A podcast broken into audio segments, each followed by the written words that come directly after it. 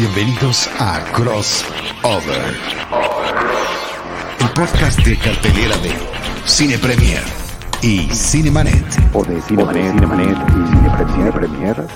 Porque aquí el orden de los factores No altera. el crossover. Cine, series, plataformas. Streaming. Esto es Crossover.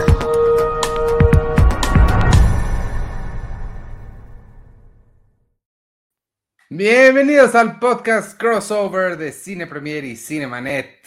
O como también podría llamarse de Cinemanet y de Cine Premier. Tú eres Iván Morales, yo soy Charlie del Río. ¿Qué onda, Ivanovich? Qué gusto estar de regreso en el podcast después de una ausencia de varias semanas por una serie de situaciones y causalidades Cosas. y casualidades múltiples. Cosas que suceden que ya esta inevitable presencialidad nos obliga a, a hacer.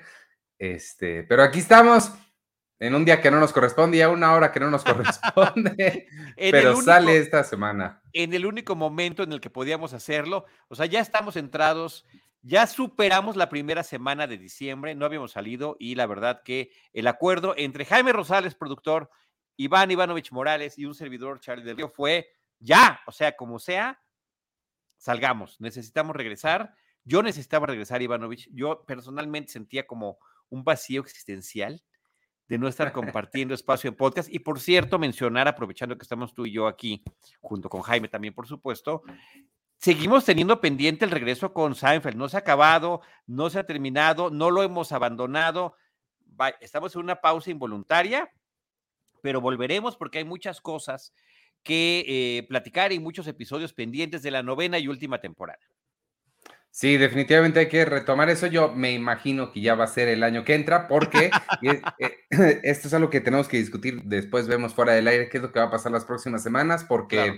eh, bueno, de entrada la semana que entra es semana cumpleañera para acá. Tú cumples, luego yo cumplo. Y este, entonces, mi cumpleaños, amigos, yo no sé si Charlie quiere revelar el suyo, pero el mío es el 16 de diciembre. Mi lista de regalos está en Amazon. Me pueden mandar absolutamente lo que quieran. ¿Tu lista está, lo- está- lo está recibo. pública? ¿Está pública tu lista? Sí, o, o sí, o sea, les tendría yo que dar la liga, pero Mm, no sé si haya una forma de buscarlo. ¿Hay una forma de buscar? O la publicamos, ¿no? ¿Por, qué no ponemos un post y ponemos... Sí. Yo no, yo no tengo mi lista, o sea, pero la sin ningún problema la puedo actualizar. Este, yo no tengo ningún reparo, es más, a mí me encanta presumir, decir, adelantar, eh, que la gente no se le olvide el cumpleaños, pues es de depende de uno, no hay ninguna obligación de que los demás lo sepan. A mí me toca el 14 de diciembre. Y este, mm, y pues está bien padre, ¿no, Ivanovich? Que, que nos toquen cumpleaños tan cercanos, siempre eh, lo, lo hemos, lo hemos comentado, lo hemos compartido, em, y, y creo que más de una vez, eh, tal vez no te acuerdas, pero más de una vez he comentado que yo, un 16 de diciembre, vi por primera vez en el cine Return of the Jedi, el día que se estrenó en México. Fíjate, nada más para que hagan cálculos de cuántos voy a cumplir, eso sí no lo voy a revelar, pero, pero la información que les voy a dar es así como que, ah, ahora entiendo todo. 1983. 16 de diciembre de 1983 se estrenó comercialmente en México Return of the Jedi, El regreso del Jedi, y fue una de las primeras ocasiones que además fue raro porque no sucedía ni volvió a suceder mucho tiempo en que había preventa de boletos. ¿Por qué lo recuerdo? Porque el 14 de diciembre, que era mi cumpleaños, me llevaron a comprar los boletos. Yo eh, estaba cumpliendo dos. Yo ya tenía edad como para que me llevaran a comprar el boleto, imagínate nada más.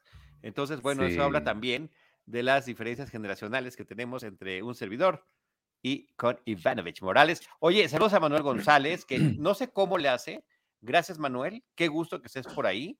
Em, porque avisamos, Ivanovich, que había programa. No. No, No, y, y aquí está no.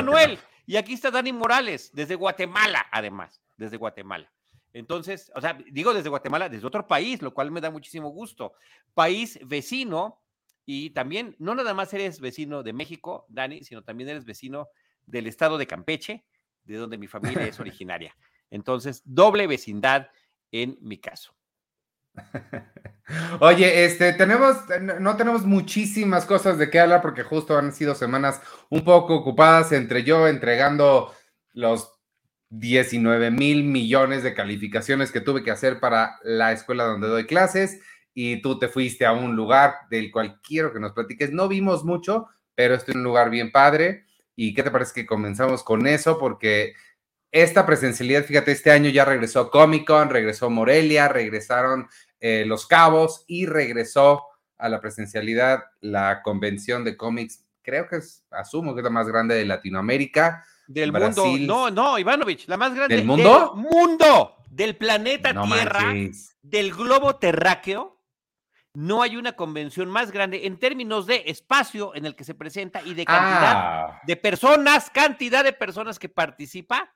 Que la ¿También de gente? Sí, también de gente.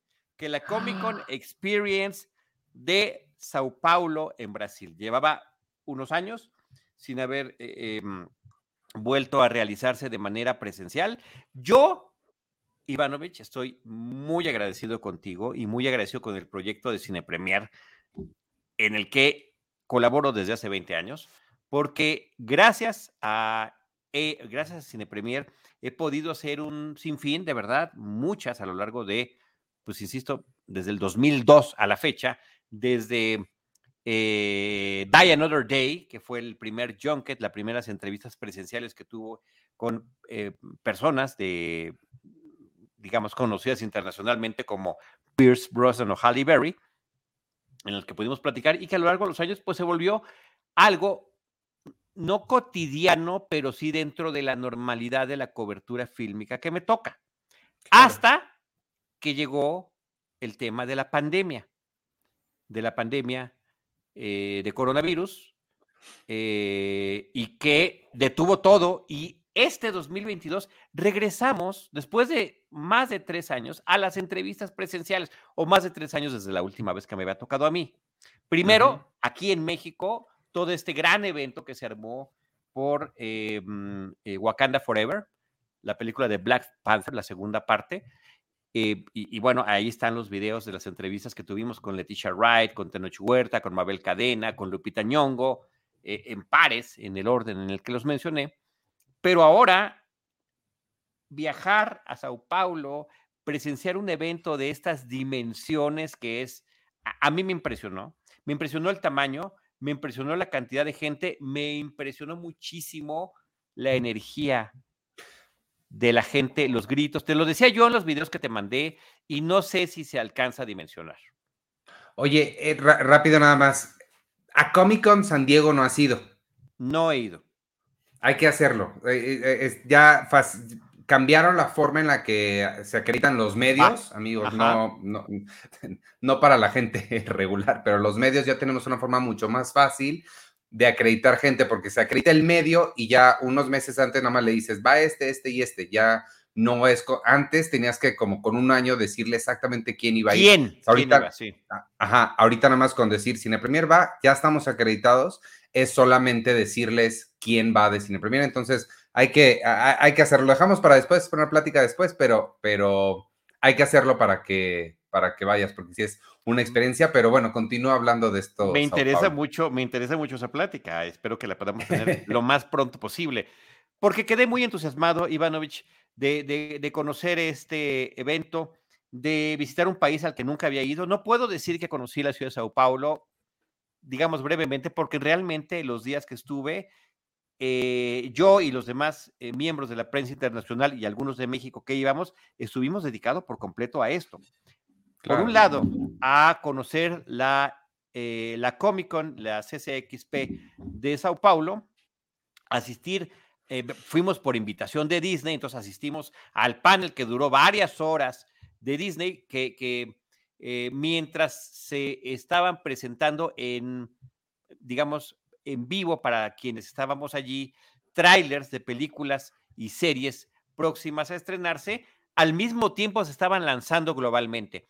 El plus que teníamos quienes estábamos en vivo era quién lo estaba presentando. Ahí, por ejemplo, tenemos fotografía de la presentación de Quantum Mania, la nueva película, la tercera película con Ant-Man and the Wasp, y estaba el director de la película, Peter Reed, estaba Paul Rudd, estaba Jonathan Mayors, que es el personaje de Kang, estaba Evangeline Lilly, que es de Wasp. Entonces, bueno, o sea, ¿qué más quieres que tener al creador, al director de la película, a las principales estrellas del filme que te presenten el tráiler, pero además nos presentaron el arranque de la película y algunas escenas adicionales que te debo decir, te debo decir, Ivanovich, y no es porque ay, la, vi, la vi entre fans y la vi. No, o sea, está espectacular.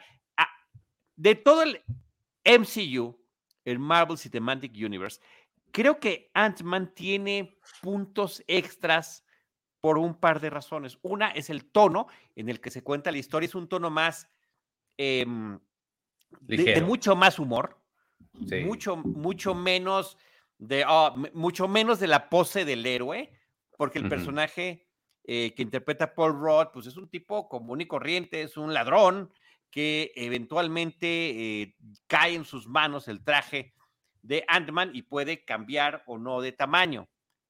Pero él propiamente no tiene ningún superpoder, es un hombre, una persona normal.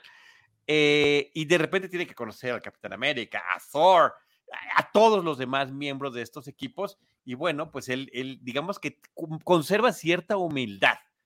Y por una parte, Paul Rudd tiene un carisma impresionante. Él se desenvuelve de una manera muy natural y orgánica en la comedia. Paul Rudd ha hecho de todo. Ha hecho drama, no, ha hecho películas serias, ha hecho de todo, pero en la comedia me parece que es donde él explota y ahí estamos compartiendo una foto que tuvimos oportunidad de tomarnos posterior a la entrevista que tuvimos en exclusiva para Cine Premier. Entonces, pues bueno, sí, sí, ese tono se mantiene. Peyton Reed, además de ser el director de las dos películas previas de Ant-Man, a quien también entrevistamos en una super exclusiva para México, para Cine Premier, solamente Cine Premier tuvo eh, la charla con él. Peyton Reed es el director de Down with Love, Abajo el Amor, esta película que es un homenaje muy divertido a las películas a las comedias románticas de Rock Hudson y de Doris Day, que protagoniza Iwan McGregor y René Zellweger, eh, y que, em, eh, digamos que tiene su propio humor, su humor referencial y que funciona muy bien, y creo que es de las mejores cosas que nos ha entregado este director.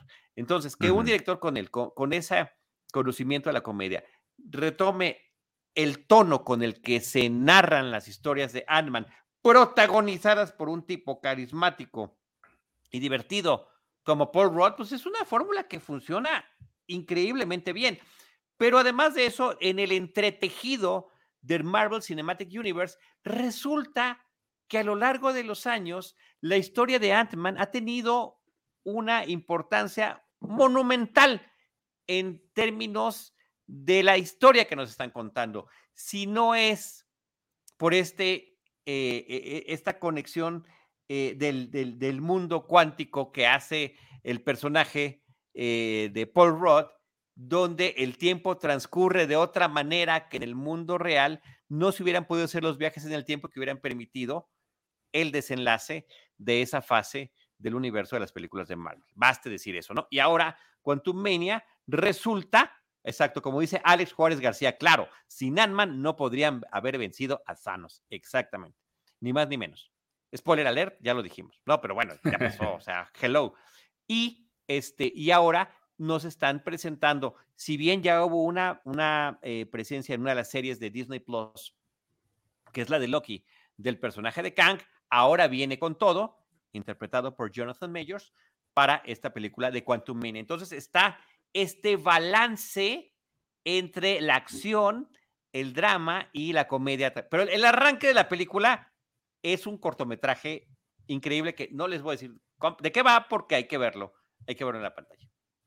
Wow, suena, padre. Y, la entrevista que tuviste con él también suena, suena muy divertido él. Mira, em, reitero, Ivanovich, tú lo sabes mejor que yo. 20 años haciendo este tipo de entrevistas, principalmente para Cine Premier, algunas para Cinemanet, algunas para otros medios, pero son 20 años de tener la oportunidad de conocer a personalidades de talla internacional donde en mis memorias que algún día escribiré, te podré decir, wow, el carisma de John Travolta que transmite en la pantalla es igual cuando lo conoces en persona. el carisma que no te imaginas, es el de Vigo Mortensen, que resulta un tipo muy, em, un poco introvertido, pero generoso y que te quiere conocer de, una manera muy especial cuando, cuando finalmente lo tienes enfrente.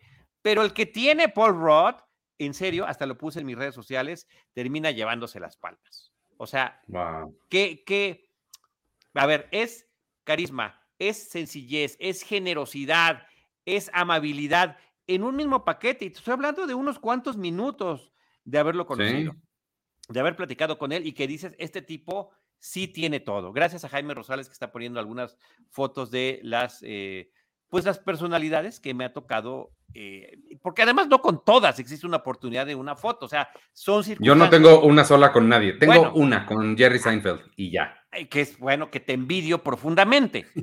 Este, tú sabes lo Pero fue idea de él. Por eso, bueno, aquí la idea que tuvo eh, Paul Rudd, creo que ni la puedo mencionar, pero nadie hizo y creo que nadie hará lo que, lo, que ese señor en ese momento de una manera muy natural ofreció y que personalmente significó muchísimo. Entonces, tipazo extraordinario y qué gusto haber platicado con él. No había mucho que decir porque no habíamos visto más que unas cuantas escenas de la película, pero sí eh, platicamos tanto con él como con Peyton Reed, como Evangeline Lilly, que también estuvimos con ella en charlas, cada una independiente, cada una fue una propia entrevista aquí en Cine Premier, se van a publicar en las redes sociales y en las páginas de YouTube. Em, ah, lo que sí nos había tocado presenciar fue el recibimiento de este público de Sao Paulo, que fue, o sea, hemos ido a bueno, cuando viene tu estrella favorita de concierto y que estás gritando a todo pulmón así estaba la recepción del público de Sao Paulo con ellos y lo que este, nos terminó diciendo eh, cada uno en, su momento es que nunca habían vivido una recepción de esa naturaleza con un público masivo, donde, donde la emoción era contagiosa, donde la alegría era contagiosa y que, eh, eh, pues, como en, como en un concierto, ¿no? Te vuelves parte de, de esa masa que está alegre, feliz, contenta y emocionada de ver, en este caso, no a un cantante, sino a estos protagonistas o creadores de las películas que nos emocionan. Sí, sí es, sí, es muy emocionante. A mí me ha tocado en Comic Con en San Diego, igual, y sí, estar, ver, estas cosas rodeado de esos fans sí se siente algo muy, eh, algo muy especial, como estar rodeado de tanta gente con un mismo interés y mismos gustos y que entienden la misma Totalmente, totalmente, Ivanovich. A mí me ha tocado en mi propia familia a lo largo de toda mi vida. Oigan, vengan a, mis propios amigos también. Vengan a ver esto. Y ah, pues no nos interesa tanto. Empieza uno profesionalmente a encontrarse con otros colegas que resulta que nos gusta lo mismo, entonces ah, em, empiezan estos puntos en conexión. Tal vez en términos de amistad no empatamos tanto, pero nos encanta esto mismo. Pero cuando estás en un evento masivo donde todos estamos completamente de acuerdo, que Evangeline Lili es una de las grandes divas de los nerds, bueno, ¿qué más quieres? Sí, Ivanovich. A ver, tiene tres personajes emblemáticos de la ciencia ficción y de la fantasía. Tiene su personaje de Kate en Lost, tiene su personaje de The Hobbit, de la saga del Señor de los Anillos, y tiene su personaje de The Wasp. De lo que, eh, eh, lo que sí me llama, me, llama la atención eh, tu pronunciación de su apellido. Por, ¿Cómo escogiste, cómo llegaste a Lili y no Lili? Dije Lili, ¿no? No dije Lili, dije Lili. No, dos veces dijiste Evangeline Lili. Por, debe ser por. tal vez es así, pero. No, no, debe ser por Lili Ledi. Ah, no sé qué es duda alguna. Lili Ledi, ¿no sabes qué es Lili Ledi? Por favor, alguien, alguien que nos esté viendo que le diga a Ivanovich. Yo, se lo puedo decir, pero si alguien me ayuda a decirle a, a Ivanovich qué es Lili Ledi, se los voy a decir. Evangeline Lili, la actriz canadiense Evangeline Lili. La otra, ahí está. Gracias, Jaime Rosales ya se adelantó. Es una marca de juguetes eh, ah. mexicana. Ivanovich, que traía, que traía los, entre otros, los juguetes de Kenner, por ejemplo. Los sí, es lo que estoy viendo ahí, las de Star Wars. Bueno, Y dice Víctor Recinos que es la pronunciación de la emoción. Alex Juárez García dice, Charlie, a los que ven esas escenas extras, ¿los hacen firmar algo para no divulgar esas escenas? En el caso de la prensa, sí hay un tema, eh, eh, hay documentos que se llaman embargos, que tenemos, eh, pues sí, la, la, limitación de poder mencionar hasta cierto tiempo lo que vimos, pero también hay público en general que seguramente pudo haber o no filtrado lo que se dijo. Lo que había mucho cuidado es que nadie levantara su teléfono celular en el momento en el que estaban pasando las escenas. Y había gente por todos lados revisando que eso no sucediera. A mí me ha pasado que yo firmo un embargo, pero eh, de lo que estoy viendo, y no puedo hablar de ello, pero también hay público normal que está hablando de eso en todos lados. Sí, claro. yo soy el único que no puede. Pero es, es la, lo que da eh, el beneficio y las limitaciones de la capacidad profesional en estos pues casos. ¿no? Oye, la otra, la, otra cosa que viste allá en Sao Paulo o que entrevistaste fue a gente de Avatar, que ya se estrena la semana que entra, que por cierto no sé si viste, pero la función de prensa es en tu cumpleaños. no, no lo he este, visto todavía. No, ¿cómo? Que es el, el, martes, no creo que cae el martes, que es cuando nos tocaría. me parece que es ah, bueno. Hay que ver, pero pues de, de Avatar, ¿qué? ¿Te, ¿Te, emociona no te emociona? Te, no, seguro te emociona muchísimo. Sí me emociona mucho. Eh, sobre todo por tanta espera que hubo e, entre una película y esta que está por estrenarse, pero también, también debo decirlo, Ivanovich, por la diva que la protagoniza. Eh, Zoe Saldaña. Weaver? Ah. Zoe Saldaña, Zoe Saldaña, Ivanovich, también tiene una trifecta mejor que la de Evangeline Lily. Mejor que la de Evangeline Lily. A ver, déjate digo, ¿Kids? Come on, Ivanovich, ponte serio, ponte serio. Oye, Kids, espérame, espérame, pero permíteme. Harmony no, no, no, no, pero estamos hablando, estamos hablando, sí, no, no, por supuesto, pero estamos hablando de, de, de su presencia en ciencia ficción y fantasía. Kids es una fantasía. ¡Ay, Ivanovich! No. A ver, yo te las digo. Star Trek es Ujura. Kids es una película naturalista. En, este, espérate, yo te las digo. Star Trek, eh, esta cosa. Jura, Avatar. Lo dijiste, lo dijiste. Avatar. ¿Y cuál es la otra? Ah, Guardianes, claro que vamos a hablar de, de la galaxia. Gamorra, ni más ni menos. Y todas con películas múltiples. Películas múltiples de sus mismos personajes. Algo que increíblemente no había yo notado y que esta vez, es la segunda vez que me toca entrevistarla presencialmente. La primera fue hace unos años cuando vino a presentar la tercera película de Star Trek en México, eso fue aquí en México, por su personaje de Ujura. Ahora me tocó entrevistarla por su personaje de Avatar. Bueno, si hay una oportunidad para entrevistarla por Gamorra, Ivanovich, te ruego que me anotes para tener ya la serie completa. Su lenguaje corporal es formidable. Ella tiene una figura esbelta, eh, tiene una sonrisa cautivadora, una mirada muy profunda, pero la forma en la que señala, en la que se mueve, en la que voltea, está como muy bien estructurada, muy bien manejada. Lo vi en el escenario. Se presentó dos veces en el escenario, una vez para hablar de Avatar y la otra para hablar de una película de Guardianes de la Galaxia que viene el año que entra. Y en la segunda ocasión cuando empieza a sonar uno de los temas musicales de la música ochentera de Guardianes de la Galaxia y empieza a bailar y se empieza a mover y se dices, wow. Y luego lo vi en persona en esos minutos que nos tocó platicar con ella sobre la película. Perdón. Este me faltó, ahora sí que me faltó el agua aquí a la mano. Y estoy hablando demasiado. Eh, em, lo bonito de la charla es que ella estuvo acompañada de John Landau, que es productor de Avatar 2, productor de Avatar la original, productor de las otras secuelas que vienen de Avatar y productor de algunas películas con James Cameron. Ha trabajado con él muchos años. trabajaron en Titanic. Él tiene un Oscar por Titanic, John Landau, ni más ni menos. Entonces ellos dos platicaron sobre por qué se tardaron tanto, cuándo hicieron esta película, cuándo la filmaron, en qué momentos participó ella, ya sabes, retos y demás, todo eso vendrá en las charlas que veremos en, aquí en Cine Premier. Pero también pudimos hablar de la atracción de Avatar que está en Walt Disney World, en el, parque que se llama Animal Kingdom.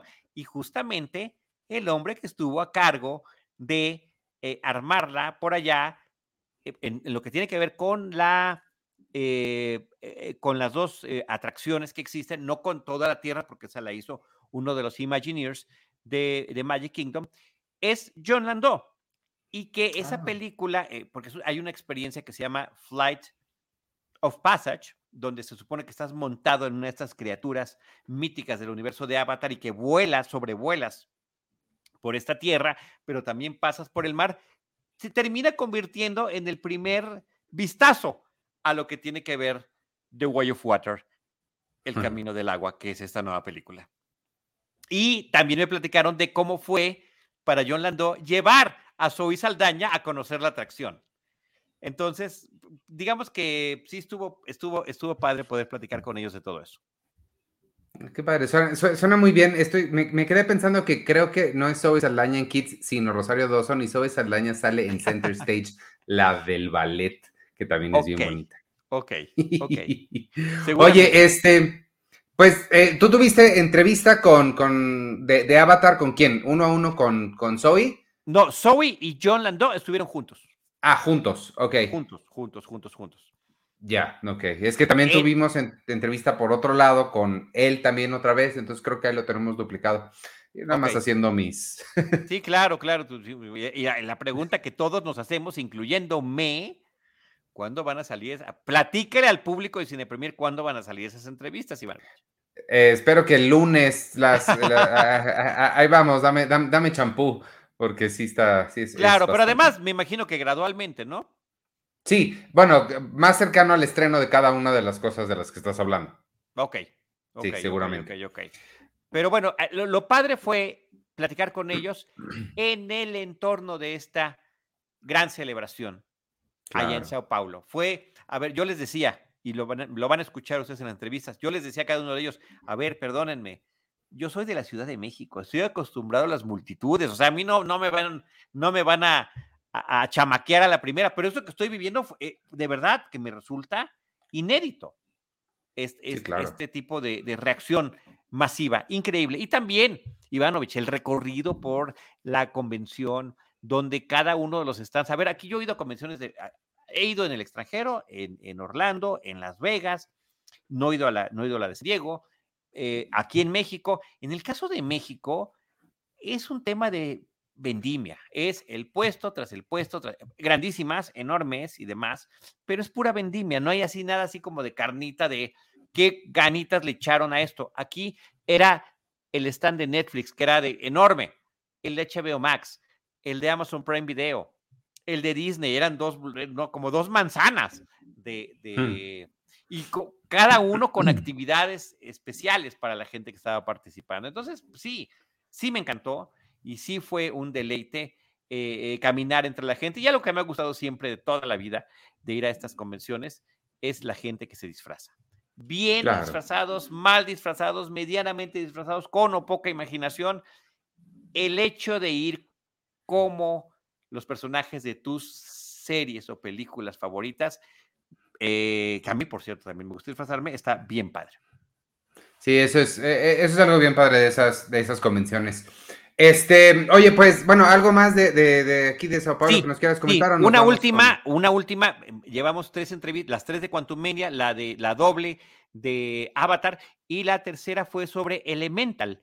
Eh, nos tocó platicar con la productora de la película Elemental o Elementos, que es la próxima película del estudio de Pixar y que habla sobre este mundo justamente donde los, los famosos cuatro elementos y algunas variaciones conviven en una misma ciudad y qué pasa cuando dos personajes que son aparentemente opuestos empiezan a sentir una atracción.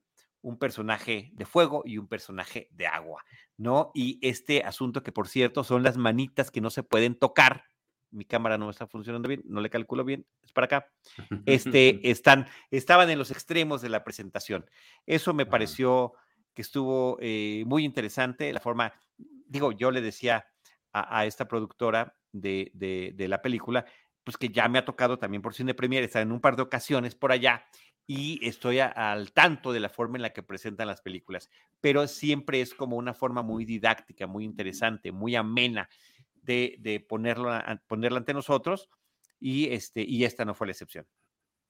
Sí, sí se ve. Y, Pixar, pues, lo, ha hecho muy bien. También ha tenido un poquito de, de escalabros ahí, pero en general siempre hacen cosas bien. No, no hay un récord impecable, pero este, formidable desde 1995 que sacan este Toy Story, ¿no? Sí. Bueno, pues de Sao Paulo, ¿qué te parece si vamos a hablar un poquito de algunas de las cosas que logramos ver aquí? Tú tenías muchas ganas de hablar de Merlina Wednesday, yo tenía muchas ganas de verla.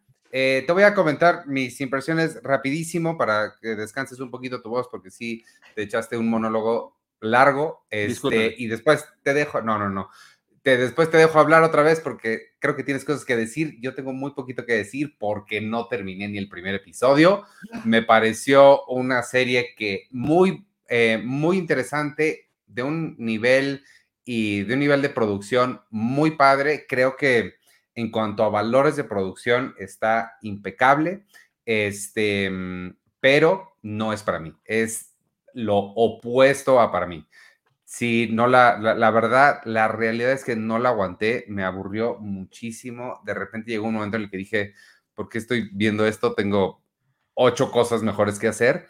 Este, no es culpa de la serie, sí quiero dejar eso bien claro. Creo que está bien padre, creo que vale mucho la pena. Los valores de producción, de nuevo, están muy bien. La niña que hace, ay, le pegué esto, la niña que hace ella, eh, Jenna Ortega, creo que lo hace increíble, sus ojotes que hace, este, pero sí, ya, ya estoy eh, por edad, por sensibilidades, por gustos, por lo que sea, estoy fuera del alcance de sus, eh, de su público meta. Entonces, te dejo a ti que porque creo que a ti sí te gustó.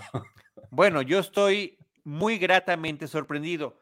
Eh, si ven por aquí, si alcanzan a ver algunas de las cosas que tengo en mi colección aquí a mi mano izquierda, está plagado de eh, eh, juguetes que están vinculados con el universo que Tim Burton nos ha presentado a lo largo de los años. Por una parte, esta creación que tiene de The Nightmare Before Christmas, y muchas otras de sus películas. Desde hace mucho tiempo existía la posibilidad de que Tim Burton hiciera algo con de Adams Family o los locos Adams, como los conocemos aquí en México, y no había terminado de gestarse. Parecía una idea que eh, sería ganadora, diría uno, Tim Burton, le gusta lo gótico, le gusta el horror, tiene un sentido del humor muy particular. Claro, le quedaría increíble.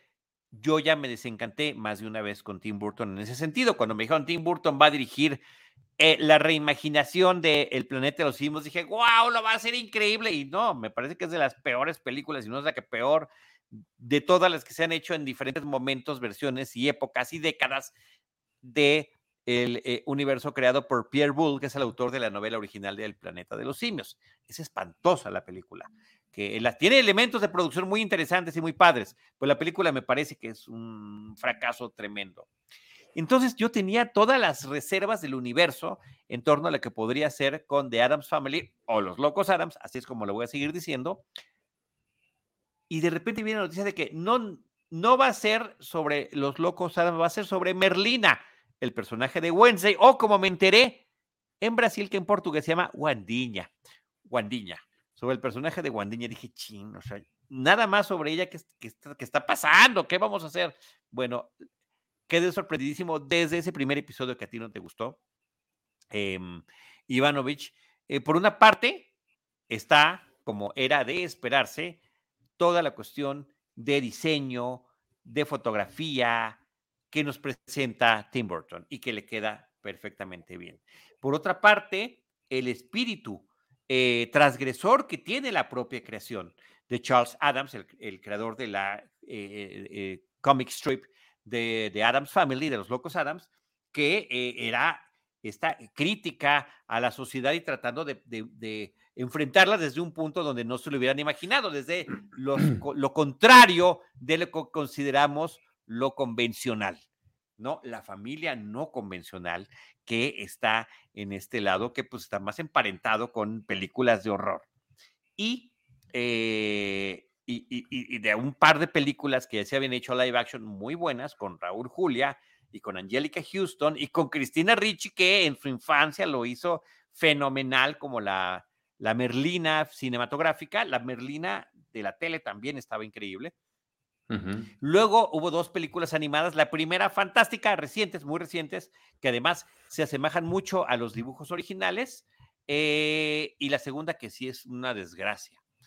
Pero bueno, llega Merlina y lo primero que tengo que decir es que la interpretación de esta chica que yo no conocía y que vengo que ya veo que ya tiene toda una trayectoria desde hace muchos años, desde, desde su infancia, Jenna Ortega, fantástica en su mirada, en su tono, en su voz y eh, particularmente en un guion que creo que le funciona extraordinariamente bien para el tema de la ironía y el sarcasmo. Es una película que además se siente de esta época, de este año, de este siglo, de esta década, y que constantemente te lo está repitiendo. ¿Qué son las redes sociales para los jóvenes? ¿Qué significa estar rodeado de todos estos aparatos eh, eh, eh, ¿no? de comunicación? ¿Los vas a utilizar o no?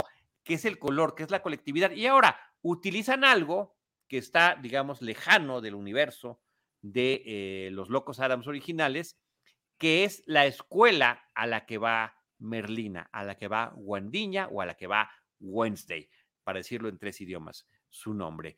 Y que pues se asemeja muchísimo, eso sí, no, creo que lo habrás visto de manera muy evidente, Ivanovich, al universo de Harry Potter. Ahí digamos que toman prestado esa situación de traer a ciertos personajes a entornos más o menos conocidos, pero el peso que tiene sobre el personaje de Merlina la serie y la interpretación de Jenna Ortega y la forma en la que la está conduciendo eh, Tim Burton me parece sensacional. La he disfrutado enorme y plenamente y creo que no nada más soy yo.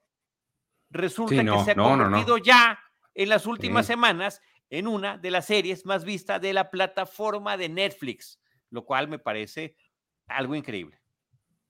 Sí, por eso, eh, por eso fui cuidadoso con cómo le decía, porque no quería de ninguna forma hacer sonar como que eh, me había parecido que estaba mal o, mal hecha de, ninguna manera. El problema soy yo porque sí me sentí yo muy fuera.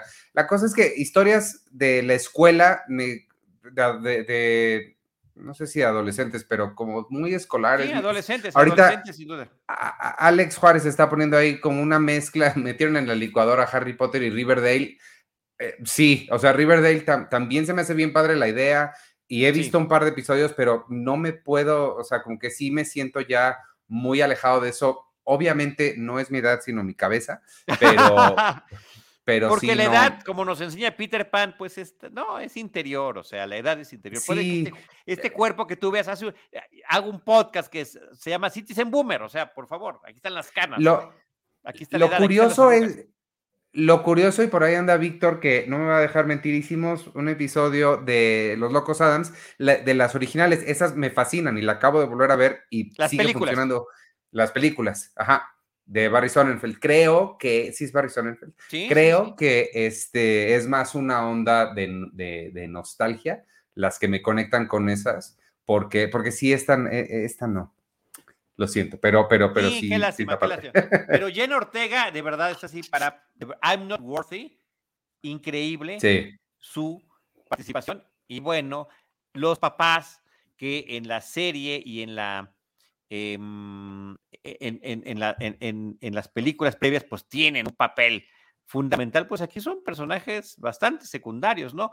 Ojo, por cierto, también Ivanovich, de lo que estabas mencionando, los creadores propiamente de la serie son Alfred Gough y Miles Miller, que entre sus éxitos, entre sus hitazos, está Smallville, que, que a mm, mí... Tiene sentido. A mí me encanta, o sea, no pensé que me fuera a gustar tanto Smallville como me gustó, porque resultaba una disección de la juventud, de la adolescencia de Clark Kent o de Kal-El y ver de qué manera él iba descubriéndose poco a poco.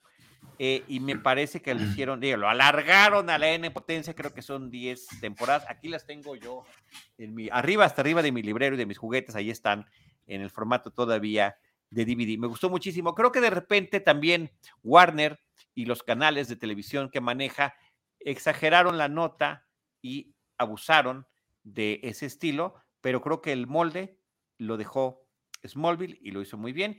Y creo que lo están retomando muy bien desde el ¿no? universo de Charles Adams y de Tim Burton combinado. Entonces, bueno, para mí ha resultado un deleite. Este, pues sí, pues ahí está eh, Wednesday, amigos, ya está disponible en Netflix, como seguramente ya todo el mundo sabe. Oh, ya todo el mundo vio. Este, ya todo el mundo vio. Eh, la otra que, que, teníamos pendiente es el especial de Navidad de Guardianes de la Galaxia, que acabo de leer que al parecer sí es importante verlo para el volumen 3 que se estrena en marzo, me parece, el año, en primer eh, en, la primera mitad del año que entra se estrena el volumen 3 de Guardianes de la Galaxia. Esa sí es una de mis favoritas de Marvel. Eh, estoy esperándola muchísimo. Entonces yo tenía muchas ganas de ver este especial de Navidad que eh, pues no me imaginaba que posiblemente podría ser. Y mm, me pareció muy, muy divertido. Es, dura, es un especial, diríamos una presentación especial, igual que la que vimos hace poquito del Hombre Lobo de Gael García. Son estos como pues no sé qué son como mediometrajes, ¿no? Este, unitarios que hacen. 45 minutos más o menos.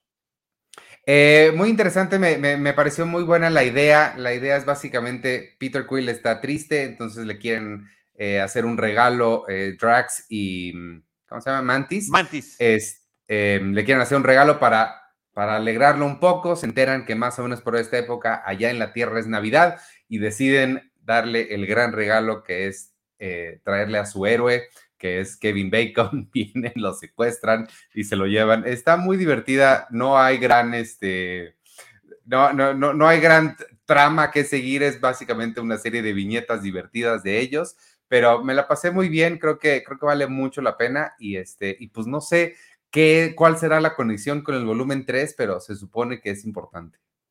Sí, no hay, no, no hay mucha complejidad dramática la parte que sucede en el planeta Tierra me parece eh, como muy básica, muy elemental, muy simplona. Eh, me encanta ver a Kevin Bacon, o sea, Kevin Bacon es uno de mis grandes protagonistas del cine a lo largo de toda mi vida, ¿no? Desde mi infancia, juventud, adolescencia, etcétera, etcétera. Eh, símbolo ochentero, obviamente aquí siempre se hizo la referencia en Guardianes de la Galaxia que Peter Quill lo admira por Footloose y su personaje. Y aquí aparece eh, Kevin Bacon como Kevin Bacon. De repente habla con su esposa, que es Kira Sedgwick, y la menciona por nombre.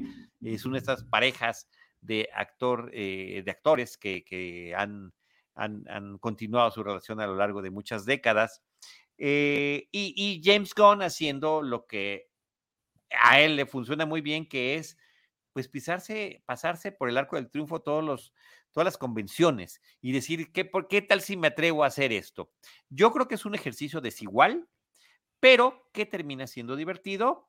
Eh, no sé, no, no, le llamaría yo indispensable. Si hay una conexión, tampoco me queda clara cuál puede ser para tener eh, mejor idea de lo que pasará en el volumen 3, donde, por cierto, regresa Zoe Saldaña. Eh, ya el tráiler ya fue exhibido, ya sea su personaje había muerto previamente, entonces, bueno, será otra versión de ella, seguramente de algún multiverso donde además no ha conocido a Peter Quill. Creo que esa va a ser la extrañeza que nos va a presentar en su momento. Así que vamos a ver cómo se integra. A mí, me, a, mí me gusta mucho lo, que, sí, literal parece un niño jugando con sus juguetes. Sí, no, y el personaje, eh, siempre, siempre Peter Quill ha sido un, inmaduro, una persona que no terminó de crecer con una infancia frustrada. Eh, y creo que aquí hacen algo muy bonito que es que los flashbacks son animados y están animados en el ah, estilo de What If. Y, y, y, al momento de estar animados y de ser un flashback te permite traer a Michael Rooker para una vez más participar con la voz de su personaje, esta suerte de padre adoptivo, Yondu, que tiene el personaje de Peter Quill.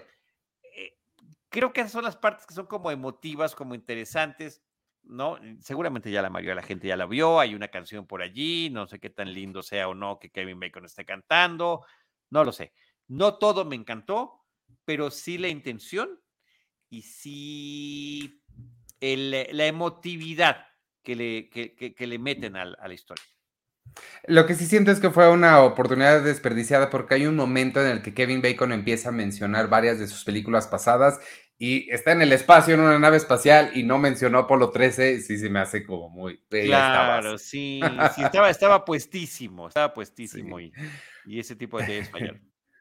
Pues ahí está el especial de Navidad de los Guardianes de la Galaxia, amigos, ya está en Disney Plus y este, si me das chance, quería yo hablar de tres títulos rapidísimos. Se nos está acabando el, tiempo. Qué rápido se nos va, de verdad. Es que una hora no es suficiente. necesitamos ocho. Este, son eh, dos documentales que vi que están en Netflix muy interesantes. Uno se llama Studs, es dirigido por Jonah Hill. Jonah Hill que ya lo conocemos como director, hizo Mid-90s, una película muy interesante, creo que vale mucho la pena. Y en esta es un documental sobre su terapeuta. Em, creo que presente, de lo que se trata es básicamente conocer a este terapeuta y las técnicas que le ha enseñado a Jonah Hill para pasar algunos de los problemas de salud mental que ha tenido. Es evidentemente un documental muy enfocado en la salud mental. En, aunque Jonah se parece un poco renuente a hablar de eso, eventualmente se empieza a abrir sobre los temas que específicamente su, su, peso que, con el cual con, ha lidiado a lo largo de toda su vida en los comentarios de los medios y demás. Y lo que está muy interesante son las herramientas que presenta este terapeuta. Creo que son cosas que, si le ponemos atención, que me hubiera gustado que se clavara más en eso, este, eh, creo que le pueden servir a muchas personas para lidiar con diferentes temas de salud mental, que creo que ahorita es una, una cosa que está como en la, en la mente de, mucha gente. Em, el documental de repente se vuelve un poco meta, empieza como a hablar de sí mismo y esa parte se me hizo un poco difícil porque, bueno, no difícil, pero eh, estaba más interesante lo otro, digamos. Este, pero creo que vale mucho la pena verlo. Stutz se llama, es el nombre del, terapeuta. Está ahí en Netflix también. Ahí está, estamos viendo una imagen de Jonah Hill con su, con su terapeuta. Y la otra de la que quería hablar rapidísimo es el nuevo documental de Chris Smith. Chris Smith es, para quien no sepa, dirigir una película increíble del 99. No sé si has visto, Charlie, es un documental que se llama American Movie. Es una cosa espectacular sobre un... Eh, es, es, es un güey que nos representa a todos los que hemos tenido un sueño de crear. Nada más que sucede que él es pésimo haciendo cine, pero su sueño es hacer una película. Entonces Chris Smith lo sigue a lo largo de toda la producción de su primera película, American Movie se llama el documental. También hizo otro documental que está en Netflix, que es sobre el proceso de Jim Carrey en, convertirse en Andy Kaufman. Y ahorita acaba de estrenar un documental que se llama Senior, así tal cual, SR, y es sobre el papá de Robert Downey Jr., Robert Downey Sr., quien es, para quien no sepa, un cineasta eh, independiente de los 60, 70. Comenzó haciendo estas películas completamente fuera del sistema, fuera del estudio es muy curioso, lo menciono, no se clavan en esto, pero en algún momento hacen la comparación y creo que sí es muy interesante que un cineasta que viene de las calles, o sea, un cineasta de estos que hacían películas, ¿sabes? Con una camarita, sus tres cuates y contra el sistema, contra todo, un absoluto outsider, su hijo sea el actor mejor pagado de Hollywood. Creo que hay algo muy interesante ahí. Eh, Robert Downey Jr. empezó actuando en las películas de su papá tiene una película muy interesante que tengo muchas ganas de ver, que aquí te la platican, que se llama Pound, em, y se trata de un montón de perros en una, em, ¿cómo se llaman estos lugares donde los avientan y luego eventualmente los ejecutan, si no los sí, qué terrible, se me, fue el nombre. Este, pero todos los animales son interpretados por humanos. Entonces están hablando, discutiendo por qué a mí no me quieren y por qué a ti sí, por qué vino esta niña y no me llevó a mí y qué me va a pasar suena muy interesante. Y el documental sigue, pues básicamente los últimos meses de la vida de Robert Downey Sr., em, esta conexión entre Jr. y él, y con, el, con su nieto, el hijo de Robert Downey Jr., que, que pues también empiezan a hacer una conexión ya al final de, su vida. Está muy interesante, creo que vale mucho la pena para nosotros que nos gusta el cine y sobre todo la historia del cine, este, conocer todos estos legados familiares con, los cuales quizá no estamos tan familiarizados. Este, dice Jaime Rosales, Perrera, así se llaman los lugares Perrera, así, claro. Gracias, gracias. ¿En dónde se ve este, este, esta película? Está también en Netflix. Eh, tanto Stutz como esta están en Netflix. Se acaban de estrenar las dos. Ambas, curiosamente, están en blanco y negro.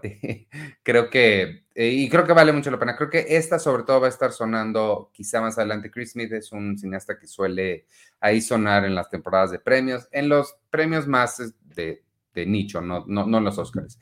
Y la última, rapidísimo, ya antes de irnos, se llama Welcome to Chip and Dales. ¿No la viste tú, Charlie? No la vi. Está en Vela, está bien padre. Está en Star Plus y es la historia de la creación del Chip and Dales. Todos conocemos estos lugares de strippers masculinos. Es protagonizada por el increíble y fantástico y no puede hacer nada mal Kumail Nanjiani. Este es una, no es comedia, es, es un drama tal cual. Eh, sí tiene momentos chistosos, pero es un, es un drama. Em, creo que no voy a decir mucho nada más, vale mucho la pena verla, está muy interesante. Yo no tenía idea de nada de esto, pero es una de estas historias de, pues, de superación y cuando las cosas se le empiezan a salir de las manos a la gente que sueña y que cumple sus sueños. Y, y pues nada, está, está padre, muy ambientada en los 70 y sale por ahí también Juliette Lewis, a quien hace mucho que no veía. Uf, wow. También estrella eh, infantil. Muchísimo. Welcome to Chip and Dales está en Star Plus y fin. No, bueno, buenas recomendaciones, nos deja tarea interesante. Este, y gracias, Ivanovich, una vez más por todas estas experiencias que me tocó vivir por allá en esta eh, convención de Sao Paulo. Eh, sí tengo muchas ganas de seguir compartiendo todo lo que allí sucedió, así que al pendiente de estos, estas entrevistas que tuvimos en exclusiva para Cine Premier. Pues antes de irnos, amigos, tenemos cinco códigos para ustedes para que descarguen o vean a través de Cinepolis Click, una película que yo tengo muchísimas ganas de verla. Quisiera yo participar para verla porque se me fue. Es Viola Davis en una película que se llama La Mujer Rey, The Woman King. Eh, va a estar sonando muchísimo en la temporada de premios. Esta sí, eh, se supone que está bien padre, muy interesante. Yo se las recomiendo mucho, aún sin haberla visto. Eh, tenemos cinco códigos para que la vean ahí en, Cinepolis Click. Lo único que tienen que hacer es decirnos, escribirnos a trivias.cinepremier.com.mx, díganos quién dirigió esta película y en el asunto nos ponen eh, códigos La Mujer Rey y los primeros cinco en llegar se lo van a llevar para poderla ver ahí en Cinepolis Click. Y les digo los estrenos de la semana que son bien poquitos. No sé por qué se estrenó tan poquito esta semana. Yo creo que por Pinocho en Netflix, espero que sea por eso. En cines está un eh, Mar de Sangre, Tres Deseos para Cenicienta y Malévolo, La Habitación del Diablo. En Netflix, como ya dije, llega Pinocho mañana de Guillermo del Toro. Esta es un sí o sí para todos. Todo el mundo dice que está increíble. En Star Plus no hay nada nuevo, excepto que ya está Amsterdam, la de David O. Russell, que a mí en lo particular no me gustó, pero vean, sí, con Christian Bale. En Amazon ya está La Casa Gucci, que yo no vi, pero Ridley Scott, confío en él. Ya está La Casa Gucci en Amazon Prime Video. Y en Apple, mañana eh, se estrena la nueva de Will Smith, que está haciendo una campaña muy grande para que la gente la vea y se les olvida la cachetada, que yo no sé realmente a qué tanta gente le importe que haya cacheteado a alguien y eso afecte sus decisiones para ver sus películas, pero él está muy consternado por eso.